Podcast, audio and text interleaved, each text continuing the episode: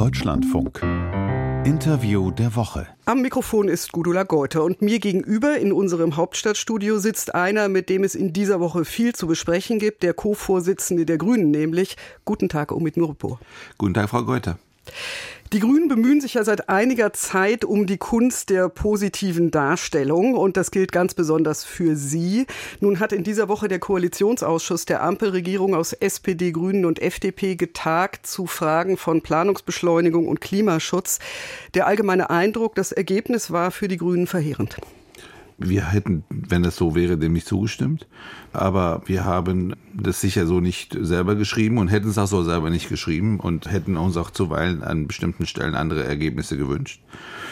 Aber es ist unter dem Strich so, dass wir zwar wissen, dass wir mit einem solchen Ergebnis nicht zur Klimaneutralität geraten, aber Schritte nach vorne machen. Und deswegen, aber auch deswegen, weil gerade auch nach der performativen Darstellung der letzten Wochen der Koalition es dringend notwendig war, auch mal die Knoten durchzuschlagen und Handlungsfähigkeit auch zu zeigen. Das ist das, was die Leute von uns sehen wollen. Und das ist, was die Leute auch völlig zu Recht erwarten. Und deswegen haben wir uns ein Stückchen bewegt und können deshalb mit dem Ergebnis leben. Zur Darstellung kommen wir noch. Lassen Sie uns erstmal auf die Inhalte gucken. Da werden wir die gesamten 16 Seiten, die da nach 30 Verhandlungsstunden rausgekommen sind, sicherlich nicht durchgehen können, aber ein paar Schlaglichter setzen. Beispiel Klimaschutzgesetz. Bisher war jedes Ressort für die CO2-Einsparungen in seinem Bereich rechtswirksam verantwortlich. Das sind die sogenannten Sektorziele, zum Beispiel im Verkehr. Das wurde aufgeweicht mit Ihrer Zustimmung.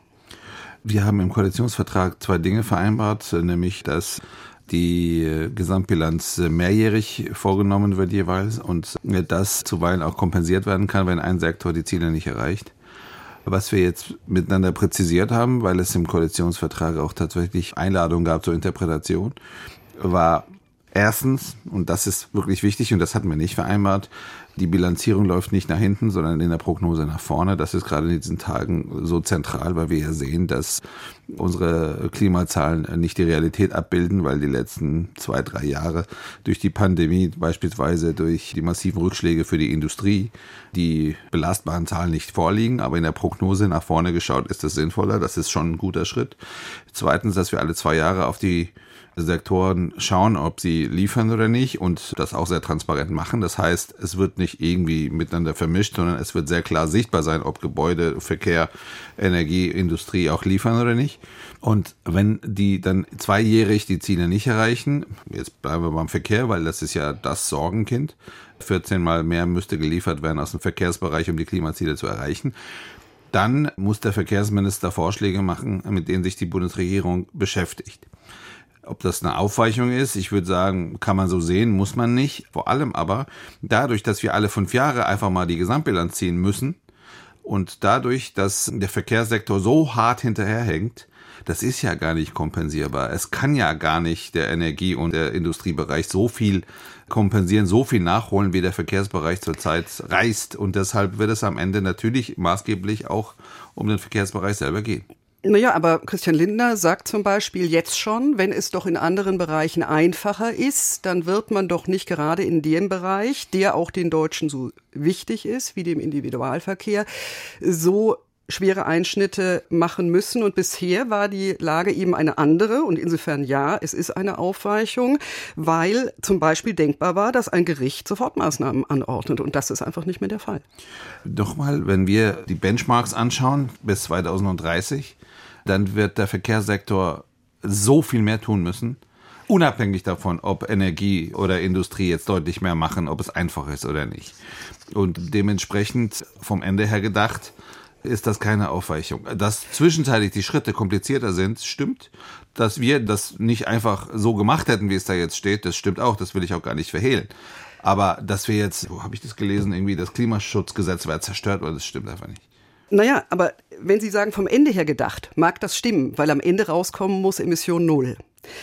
Da sind wir aber erstmal in den Zwischenschritten noch nicht. Und gerade im Verkehrsbereich und im Baubereich, dem anderen Sorgenkind, sind die Schritte, die gemacht werden müssen, ja sehr komplizierte, die langfristig gedacht werden müssen. Und bräuchte es da nicht eben diesen ganz regelmäßigen und jährlichen Druck? Ja, aber den gibt es ja allein deswegen schon, weil die Zahlen ja transparent sind und weil sie ja veröffentlicht werden und weil die Leute ja sehen, welcher Sektor liefert und welcher nicht und weil die Leute ja sehen, dass der Verkehrssektor deutlich hinterherhinkt das wär, es ist auch gut und notwendig gewesen, dass wir jetzt beispielsweise nicht nur einen fossilen Verbrenner aus in der Europäischen Union haben 2035, sondern jetzt auch ein ambitioniertes Finanzierungspaket für die Bahn auf den Weg gebracht haben und Beschleunigung von Infrastrukturausbau gerade bei der Bahn. Und äh, deshalb wird es am Ende des Tages nicht so sein, dass man sagt, naja, Verkehr haben wir ausgenommen aus dem Klimaschutz. Dem ist einfach nicht so. Und die größeren Erfolge beim Klimaschutz, die Sie jetzt zum Teil nochmal aufgezählt haben. Beim Klimaschutzgesetz haben wir gesehen, es ist schwierig, sollten ja der Preis der Grünen sein für ihre Zustimmung zu und damit dem nächsten Thema zur Beschleunigung bei 144 Teilprojekten des Autobahnausbaus. Wie schmerzhaft war diese Zustimmung? Ja, wir kamen ja von Null. Wir sind ja der Meinung, dass das alles nicht zwingend braucht. Wir wollen natürlich nicht, dass die Leute im Stau stehen, aber dass es eine klare Priorisierung weg, geben muss, weg von der Straße zur Schiene. Das ist, davon reden wir seit über 40 Jahren und dabei bleiben wir auch. Wir haben einen Erfolg, der ist systematisch wirklich von höchster Relevanz, dadurch, dass jetzt die Finanzierung der 20 Milliarden plus zusätzliche Mittel für die Bahn aus dem CO2-Aufpreis der Lkw-Maut kommen, haben wir das erste Mal den sogenannten Finanzierungskreislauf Straße durchbrochen. Heißt, das erste Mal wird die Straße auch finanzieren, was mit der Schiene passiert. Das ist ein guter Schritt. Der allerdings noch lange nicht den Bedarf ausgleicht. Sie sagen 20 plus, der Bedarf ist bei 45. Das ist richtig. Wir haben eine Deckungslücke bei der Bahn von 45 Milliarden bis 27. Das ist gewaltig. Und wir werden jetzt aus der Lkw-Maut 20 rausholen bis 27. Das füllt nicht die Lücke, aber macht sie sicher kleiner. Und natürlich werden wir auch über andere Möglichkeiten der Finanzierung weiter miteinander reden. Ein Beispiel, was mir einfällt, was kein Konsens ist in der Koalition, aber was sicher die nächsten Jahre immer wieder aufkommen wird, ist zum Beispiel die Steigerung des Eigenkapitals der Deutschen Bahn. Das ist eine Maßnahme, die sicher hilft. Lassen Sie uns trotzdem noch mal bei diesen 144 Teilprojekten beschleunigter Ausbau bei der Autobahn bleiben. Robert Habeck hat gerade noch mal auf eine Hürde, die in dem Papier auch drin steht, hingewiesen. Die Länder müssen zustimmen. Also doch nichts mit Beschleunigung? Zunächst einmal ist diese Liste abgeschlossen. Ich erlebe ja gerade von überall die Frage, aber die eine Autobahn ist nicht drin, die andere ja auch nicht. Zweitens reden wir nicht über Neubau das habe ich jetzt auch laufend gehört, das ist einfach nicht wahr. Wir reden über äh, Beschleunigung von Dingen, die festgestellt sind, die im äh, Bundesverkehrswegeplan stehen, die wir nicht wollten Ausbau. und die jetzt beschleunigt werden sollen. Wir waren und sind auch weiterhin der Meinung, dass wenn man anfängt, zu viel zu beschleunigen und zu viel zu priorisieren, dass man am Ende nichts priorisiert bekommt, einfach in der Handhabung nicht. Personal bei der Antragsbearbeitung, bei der physischen Umsetzung des Ausbaus und vieles andere mehr. Die Länder werden sich diese 144 Teilstücke, das sind 34 Autobahnteile in sieben Bundesländern anschauen und in den Landesregierungen miteinander innerhalb der nächsten zwölf Monate beraten, ob die das sinnvoll finden oder nicht sinnvoll finden. Und wenn ich richtig gezählt habe, stellen die Grünen sieben Verkehrsminister in den Bundesländern. Haben die sich eigentlich schon bei Ihnen bedankt, weil sie Ihnen jetzt diese Entscheidungen zugedacht haben? Zum Beispiel Tarek Al-Wazir in Hessen der es sich im anstehenden Wahlkampf entweder mit der grünen Kernklientel verderben kann oder mit allen anderen? Wir sind im engsten Austausch, vorher, mittendrin und nachher gewesen. Und gerade ich als Hesse weiß, was die Situation in, in Hessen auch betrifft. Und ja, Tarek Al-Wazir als Verkehrsminister, als der Zuständige des Bundeslandes, wird sich sehr genau anschauen, über welche Teilprojekte wir sprechen und sie in der Landesregierung besprechen und die Entscheidungen treffen, die für Hessen richtig und machbar sind für große öffentliche Diskussion und damit noch zu einem weiteren Punkt aus diesem langen Papier hat ja die Heizung in der privaten Wohnung gesorgt, das Gebäudeenergiegesetz mit dem perspektivischen Verbot, neue Gas- und Ölheizungen einzubauen. Da haben Sie nun einen Erfolg für sich verbucht, allerdings einen, den Sie schon längst hatten.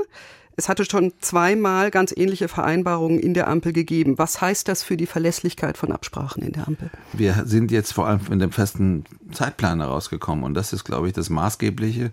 Die Töne nicht nur innerhalb der Ampel, aber auch die letzten Wochen waren ja ein bisschen bizarr, muss ich sagen. Vor fünf Wochen wurde ein Referentenentwurf geleakt. Referentenentwürfe sollten nicht geleakt werden, aber passiert zuweilen mal. Ist nicht ganz ungewöhnlich. Ist nicht so ungewöhnlich. Und man muss die halt nicht einfach fürs Endergebnis halten, weil sie es nicht sind, weil sie natürlich erst noch zum Minister müssen, dann müssen sie in die Ressortabsprachen, dann werden sie verändert, dann kommen sie durchs Parlament. Auch das Parlament verändert ja zum Guten immer wieder Gesetze, ist auch richtig so.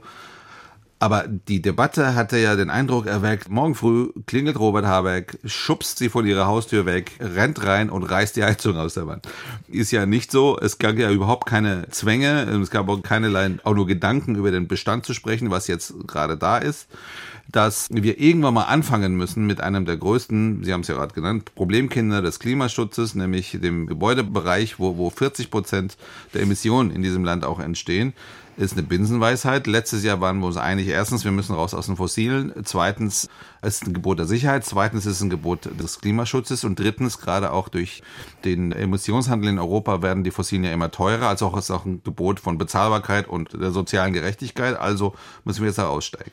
Und jetzt haben wir eine Timeline, die besagt, im April wird die Regierung auch einen Gesetzesentwurf vorlegen, also nicht nur Referentenentwurf, sondern einen Gesetzesentwurf, der wird verabschiedet, der geht ins parlamentarische Verfahren und wird abgeschlossen noch vor dem Sommer. Äh, trotzdem nochmal, Sie haben jetzt gerade beschrieben, warum Sie zwischendurch ein kommunikatives Desaster erlebt haben, kann man sagen. Das ändert aber ja nichts daran, dass all das, was zum Teil kolportiert wurde, nicht geplant war. Und Sie stehen da mit nicht mehr, als Ihnen schon zweimal zugesichert wurde. Wir haben gerade auch nach den wilden letzten Wochen jetzt die Situation gehabt, dass FDP und SPD sich äh, gut bewegt haben und jetzt sich hinter den Plänen stellen, öffentlich und sich damit mit uns in den Wind stellen. Das ist schon mal ein guter Schritt, das freut mich. Apropos miteinander in den Wind stellen, das war ja gerade dieses Thema der privaten Heizung, die den grünen Wirtschaftsminister Robert Habeck öffentlich im Vorfeld der Koalitionsklausur an der Vertrauensgrundlage der Ampel hat zweifeln lassen. Wie hilfreich war das? Es musste mal raus. Und jetzt sind wir wieder quasi am Fließband. Und das gerade Robert Habeck, der die letzten Monate nicht nur so viel abgekriegt hat, sondern vor allem wirklich ziemlich jedes relevante größere Problem der Krisenanfälligkeit dieses Landes auf dem Schreibtisch hatte, von der Energieversorgung bis hin zur Frage der Lieferketten, dass äh, der halt auch mal einfach mal irgendwann mal an den Rand kommt dessen, was er erträgt, das ist mehr als menschlich und deshalb habe ich da volles Verständnis für. Wir haben uns dann hingesetzt und jetzt viele Stunden miteinander in der Koalition verbracht und jetzt kommen wir miteinander voran. Jetzt kommen Sie miteinander voran. Es musste mal raus. Jetzt ist alles gut. Man muss sagen, in diesem Papier sind viele zentrale Punkte offen. Zum Beispiel der soziale Ausgleich bei den Heizungen, wie der im Einzelnen aussehen muss. Ihre Co-Vorsitzende Ricarda Lang, auch Katharina Dröge, die Co-Fraktionsvorsitzende, haben beide gleich nach den Verhandlungen Nachbesserungsbedarf beim Klimaschutz angemeldet. Wie gut ist jetzt alles? Folgt jetzt der Dauerstreit? Also, Sie haben mir gerade zwei Fragen in einem gestellt. Der soziale Ausgleich, der war vorhin im Übrigen nicht festgelegt miteinander. Der ist jetzt da drin. Das ist auch ein großer Schritt nach vorne vorne. wir lassen niemanden alleine und im Stich. Und wir haben jetzt auch klar adressiert, woher das Geld kommen soll, nämlich aus dem Klima- und Transformationsfonds.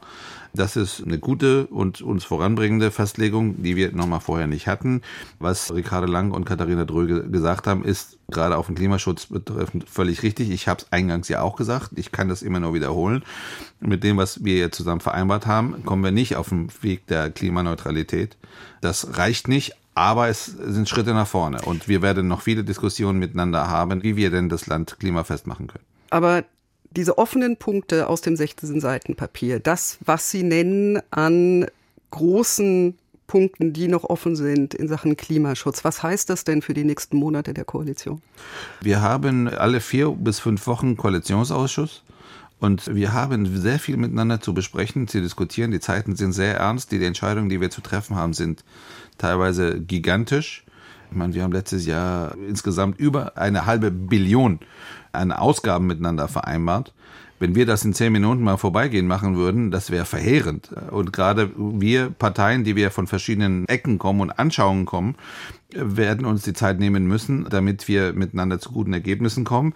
Das sollte trotzdem nicht so schrill sein nach außen, aber wenn wir diese Diskussion uns nicht leisten, dann werden wir nicht nur gute Ergebnisse versäumen, sondern wir werden vor allem einander nicht korrigieren. Keine Partei hat die Wahrheit mit Löffeln gefressen. Und deshalb ist es richtig, dass wir miteinander reden. Und schauen wir mal auf die Aufstellung, die inhaltliche der Parteien in dieser Auseinandersetzung. Die schon genannte Co-Vorsitzende Ricarda Lang sagt, beim Kampf für den Klimaschutz stünden sie oft ziemlich allein da. Sind Sie, sind die Grünen jetzt endgültig die Partei, die in der Ampel für Klimaschutz zuständig ist? Ehrlich gesagt, das ist eine Tradition, die wir ja gut kennen als Partei. Ist auch jetzt nichts Überraschendes und das ist auch im Alltag äh, eine Erfahrung, die zuweilen frustriert. Aber am Ende des Tages ist es so, das ist eine Menschheitsaufgabe und dementsprechend ist es die Aufgabe aller Anwesenden, daran mitzuwirken, dass wir da vorankommen. Trotzdem besteht nicht die Gefahr, jetzt, wo es nicht mehr nur um Zeitenwende, um Bewältigung der Herausforderungen infolge des Krieges geht, dass es jetzt eben wieder um das Klein-Klein des Klimaschutzes geht. Sie sind dabei für alle Härten, die der Klimaschutz so mit sich bringt, verantwortlich und gleichzeitig machen Umweltverbände und Klimabewegung Sie vor allem haftbar für das, was nicht geschieht? Auch da wiederum haben Sie zwei Fragen in einem gestellt. Ich bin begeistert und will versuchen, beide zu adressieren. Erstens, wir haben letztes Jahr gerade ja auch in der Frage der Energieversorgung nach dem 24. Februar, nach Beginn des Krieges und all den massiven Krisen gedroht haben, es nicht nur geschafft, die Energieversorgung sicherzustellen mit Dingen, die wir nicht tun wollten, vom Rausholen der Kohlekraftwerke aus der Reserve und Streckbetrieb bei AKW bis hin vor allem auch zu LNG-Terminals, die gebaut worden sind, sondern wir haben den Klimaschutz ja immer versucht mitzudenken. Osterpaket, Robert Habeck, Sommerpaket, Robert Habeck, das sind alles massive Ausbaupläne und Projekte, für die Erneuerbaren und bei den LNG-Terminals, die sind wasserstoffbereit. Die werden so gebaut, dass man sie unaufwendig auch umrüsten kann für Wasserstoff und damit klimaneutral machen kann. Das ist das eine. Das zweite ist, wir sind in sehr engem und langjährigen und auch weiterhin fortlaufenden Gespräch natürlich mit den Umweltverbänden und dass es ihnen zu langsam geht, ist uns mehr als verständlich. Und ganz ehrlich, der Druck, den sie auf uns machen, ist auch Rückenwind für die Auseinandersetzung, wie Sie sie beschrieben haben. Und wir werden diese Ziele weiterverfolgen. Aber ehrlich gesagt, es ist für meine Partei nicht so besonders neu, da ganz dicke Bretter bohren zu müssen in diesen Fragen. Und dementsprechend bin ich zuversichtlich, dass wir vorankommen. Das, was mich persönlich am meisten frustriert, sind diese Zyklen der Aufmerksamkeit für Klima. Ende Winter will keiner mehr drüber reden. Ende Sommer sind alle plötzlich Klimaschützer, weil die Dürre vorbei ist und weil jetzt natürlich der Winter bevorsteht. Und wir sind halt volljährig da und das braucht's auch. Jetzt waren wir schon bei Auseinandersetzungen, die noch anstehen in der Koalition. Da gibt es noch den ganz großen Brocken, dass wir noch keinen Haushalt für das kommende Jahr haben, nicht mal Eckpunkte oder Eckwerte. Wird das genauso schmerzhaft? Wir werden das miteinander hart diskutieren müssen. Es geht um sehr, sehr viel Geld. Es geht um äh, Entscheidungen, die wirklich die Ecksteine dieser Republik für die nächsten Jahre und Jahrzehnte auch tatsächlich legen sollen. Und dementsprechend wird es sicher nicht einfach. Wir haben drei Druckmomente auf den Haushalt. Das ist die Schuldenbremse, die steht im Grundgesetz. Das sind die Folgekosten des russischen Krieges in der Ukraine und das sind die hohen Ambitionen, die wir als äh, Koalition haben und haben müssen wegen des Reformstaus der letzten Jahre. Das in Einklang miteinander zu bringen, wird sicher nicht einfach aber wir werden auch da eine Lösung finden und den Haushalt auch aus der Montagehalle wieder rausholen. Und ein Streitpunkt dabei ist die Kindergrundsicherung. Die grüne Familienministerin Lisa Paus hat 12 Milliarden angemeldet, ohne dass wirklich ersichtlich wäre, wo diese Zahl herkommt. Wie hilfreich ist das? Ich glaube schon, dass das klar und deutlich ist, wofür das Geld ausgegeben werden soll. Da geht es um ein langjähriges Paket, mit dem Kinderarmut in diesem Land massiv eingedämmt wird. Kinderarmut ist ein nicht unerträgliches Phänomen. Aber wo die 12 Milliarden herkommen, ist nicht ersichtlich. Also ich habe gedacht, die Fragen, wofür die 12 Milliarden ausgegeben werden sollen. Ja, ja, also warum sind das 12 Milliarden? Äh, ich kann das jetzt aus dem Kopf detailliert hier nicht darstellen, aber Lisa Paus kann das und ehrlich gesagt, sie hat uns das jetzt in den verschiedenen Runden auch dargestellt, nicht nur uns Grünen, sondern auch den Koalitionspartnern und da geht geht es um Zusammenführung von verschiedenen Hilfsleistungen und natürlich auch einem Sockel, der ausreichend ist, also dass Kinderarmut tatsächlich auch angegangen wird. Und da kommt sie auf diese Zahl, die ich sehr nachvollziehbar finde. Und die Frage, wo das Geld herkommt, werden wir am Ende in den Haushaltsberatungen miteinander erörtern und zum Ergebnis führen müssen. Und das ist in jedem Fall nicht einfach. Nicht nur nach Doppelwumms und Sondervermögen ist einfach weniger Geld da als vor dem 24. Februar 2022 gedacht. Wie würden Sie das denn lösen? Ganz ehrlich, ich habe mal im Haushaltsausschuss gesessen Und das war noch nie einfach, einen Haushalt aufzustellen. Das geht um Milliarden und, und das ist immer langwierig und mühselig und das wird auch diesmal so sein. Und ja, diesmal ist es besonders schwer. Es gibt zwei Möglichkeiten, weniger ausgeben oder versuchen zu sehen, wo man sonst Geld herbekommt? Ich würde sagen, es ist beides. Das wird auch beides am Ende passieren. Und wir haben Sparvorgaben, die haben alle Häuser und es wird jedes Pfennig dreimal umgedreht, um, zu überlegen, wo man den ausgibt und wo nicht. Und das machen alle Häuser und nicht, es gibt auch keine grünen, roten oder, oder gelben Häuser.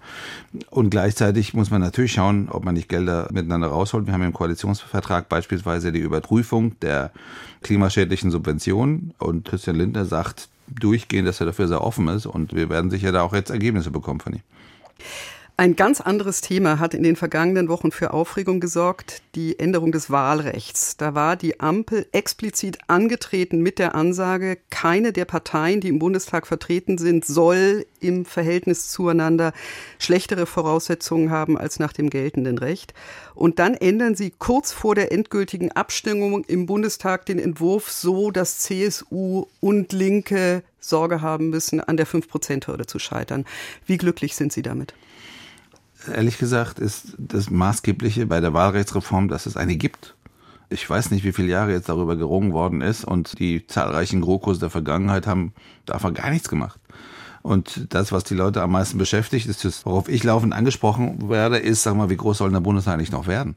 Und das ist eine Frage, die nicht nur eine nach außen ist, sondern auch eine der Arbeitsfähigkeit. Und wenn wir ein Wahlrecht haben, was nicht ausschließt, dass irgendwann mal 900 Leute da sitzen, das ist ein bisschen sehr, sehr groß. Also, Darüber äh, besteht, glaube ich, große Einigkeit. Ja, es geht es um den konkreten Punkt der Grundmandatsklausel. Das ist also die Regelung, dass eine Partei, die drei Direktmandate erringt, in voller mhm. Stärke der Zahl der Sitze, die sie nach Zweitstimmen errungen hat, in den Bundestag kommt. Besteht nicht die Gefahr, dass Vertrauen in die Fairness des Wahlrechts verloren geht? Und das wäre dann auch für die Demokratie und die Gewählten ein echtes Problem? Erstens ist es so, dass es, ich kann es nur wiederholen, dass es ein Ergebnis gibt. Zweitens gibt es kein Ergebnis, was am Ende alle glücklich stellt und die Tür für Gespräche für die Union und vor allem auch für die CSU, auch für die Linkspartei war und war immer offen und bleibt natürlich auch offen. Es ist jederzeit möglich, darüber weiterhin miteinander im Gespräch zu bleiben. Das Thema ist am Ende des Tages, dass wir auch nach den Vorgaben, die Karlsruhe als Bundesverfassungsgericht gemacht hat, wie zum Beispiel eine sehr klare Notwendigkeit der Stärkung des Verhältniswahlrechts, dass wir miteinander da endlich vorankommen und die Leute nicht das Gefühl haben, die sind jetzt nur noch bekloppt und, und der Bundestag wird irgendwann mal 900 Leute haben.